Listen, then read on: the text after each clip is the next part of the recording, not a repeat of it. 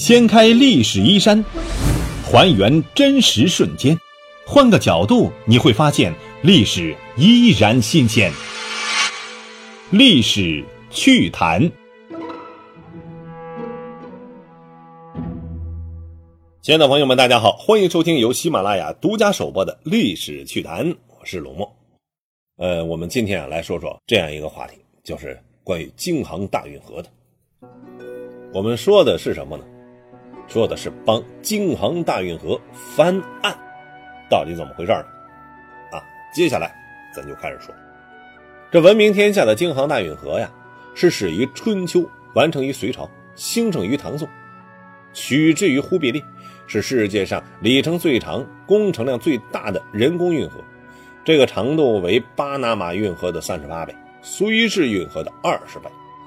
在一些地方性水道的基础之上呢，隋炀帝和隋文帝两代隋帝举全国之力开通了全长四千余里的南北大运河。隋唐运河北起涿郡，也就是北京，以洛阳为中心，南到余杭、杭州。在隋代开凿运河的过程当中，一共征了是三百六十万民夫，其中二百五十万死于沟壑。在很多影视剧和文学作品当中，这个隋炀帝杨广开运河的原因是什么？是为了到扬州赏琼花、选江南美女入宫，于是将杨广描述成一个桀纣一样的昏君。那么大运河究竟为后世带来了什么？这隋炀帝杨广又真的是一个昏聩的亡国之君吗？哎，咱且听啊，史学家小伟老师是怎么来讲述的啊？江南自古富庶啊。有着历代帝王最为看重的稻米，古时候一个国家的粮食储备，甚至是可以决定一个国家的生死存亡。漕运也是一项重要的经济制度，利用水稻调运粮食来满足宫廷消费、百官俸禄和民食需求。运河虽为漕运所开，但是当时呢，也带有了商运的这种需求的时候呢，京杭大运河也就成了商运之河、民运之河。于是啊，漕河之上商船密集，南来北往的有江南的稻米、丝绸和北方的皮货、煤炭。运河刺激了沿岸经济圈的兴起，文化的繁荣。地处大运河和长江的交汇处的扬州呢，更是以惊人的速度啊发展，集航运之力，成为了南北的交通枢纽。直至唐代，成为了富甲天下的商业都会和人文荟萃的都市。到了唐代后期呢，中国的经济有了“扬一抑二”的说法。说的是按照唐代的城市经济水平，扬州为天下第一，物产丰饶的益州，也就是成都呢为第二，那是扬州的经济地位，堪比如今的上海啊。唐代的扬州已经不仅仅是扬州人的扬州了，也是世界人的扬州。盛唐时期在扬州的外商曾经是超过了一万人，彼时的扬州人更是豪情万丈。扬州诗人张若虚面对明月星光与无际的长江，写下了《春江花月夜》，发出了“江畔何人初见月，江月何年初照人”的感慨，赋予人生和宇宙的哲理，也刻画了一幅美轮美奂的人间盛景，让人啊无限向往。清代盐务的兴旺，衍生出了扬州盐务的如火如荼。京杭大运河造就了扬州鼎盛的盐商文化和盐商们轻歌曼舞的大小庭院。扬州盐商们到底有多富有呢？一些扬州的盐商们为了吃更有营养的鸡蛋，甚至将人参和糖啊掺在一起，哎，做成鸡的饲料。你想想，听起来有点恐怖啊！暴殄天物。这肖伟老师啊，曾经三年前独自到扬州游玩过，当时正赶上中秋佳节，漫步于大运河畔的这个东关老街。来回于古今之间，看着河上挂着灯笼的画舫，还有河边散步的扬州人呢，感受十分是轻松而且特别。曾读过一句著名的关于扬州夜月的诗，说：“天下三分月夜明，二分无赖是扬州。”说的是如果天下的明月分三分，那扬州月色的美啊就占去了二分，由此扬州也得来了二分明月的代称。清代的嘉庆年间。两淮盐业商总修建的这个园，成为了扬州风格迥异的四家园林的代表。遍地的茶馆和澡堂，也是在诉说着扬州人的闲适与快活。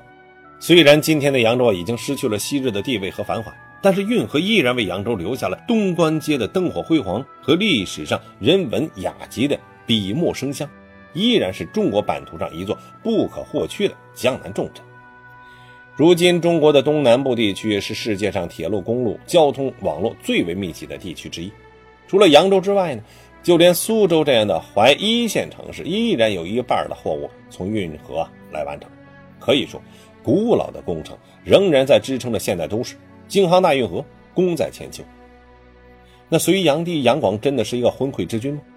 晋到隋亡为此河，至今千里赖通波。若无水电龙舟事，共与论功不较多。都说隋朝的灭亡就是因为这样一条京杭大运河。千里的运河之上有南北的船只往来，如果没有声势浩大的水电龙舟的三下江南，说不定隋炀帝的功劳可以与。大禹并论，这是啊，刚才上面咱那几句诗的意思。这似乎一个亡国的皇帝，就必然是一个荒淫无道的昏聩之君。末代皇帝大都是难得留下什么好名声，这样呢才能够显示出新皇的英明伟大。在一些影视和文学作品当中呢，隋炀帝杨广被描述成一个荒淫无道的昏君，啊，弑父杀兄，残害忠良，就连修建运河也只是为了自己去扬州选美女啊，赏琼花。杨广的形象是神秘而且恐怖。那杨广呢，是隋文帝杨坚的次子，十九岁凭陈之意大获全胜，二十一岁在扬州受戒啊，投入佛教，以扭转在江南地区平陈以来的隋帝国形象。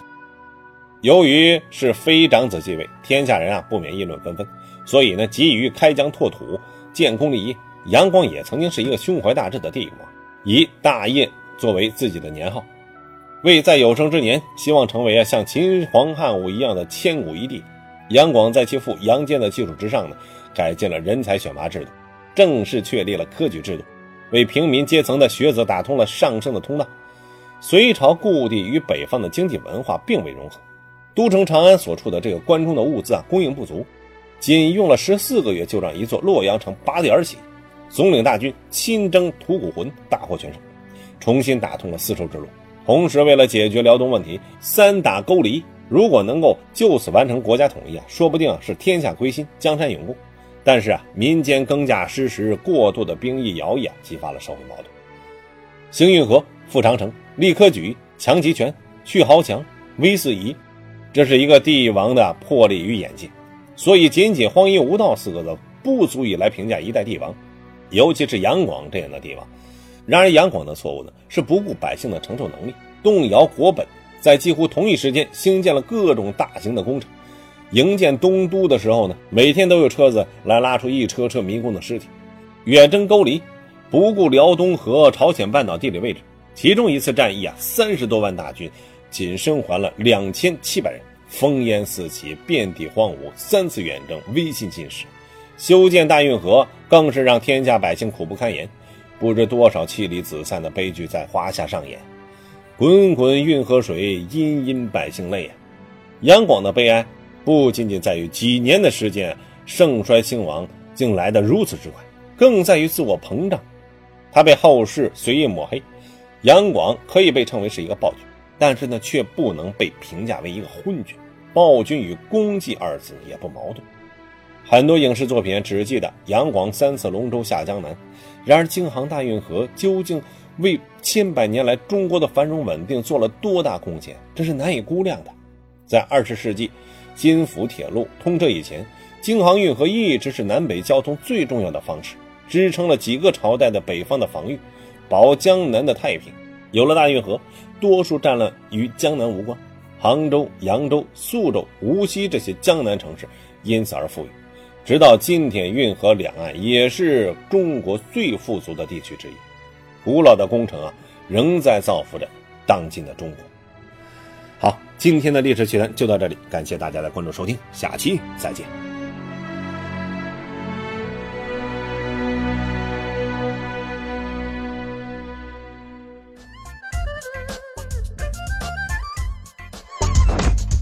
掀开历史衣衫，还原真实瞬间。换个角度，你会发现历史依然新鲜。历史趣谈，主播龙墨，编辑老马，后期混音雨林郎。感谢您的关注收听，咱们下期再见。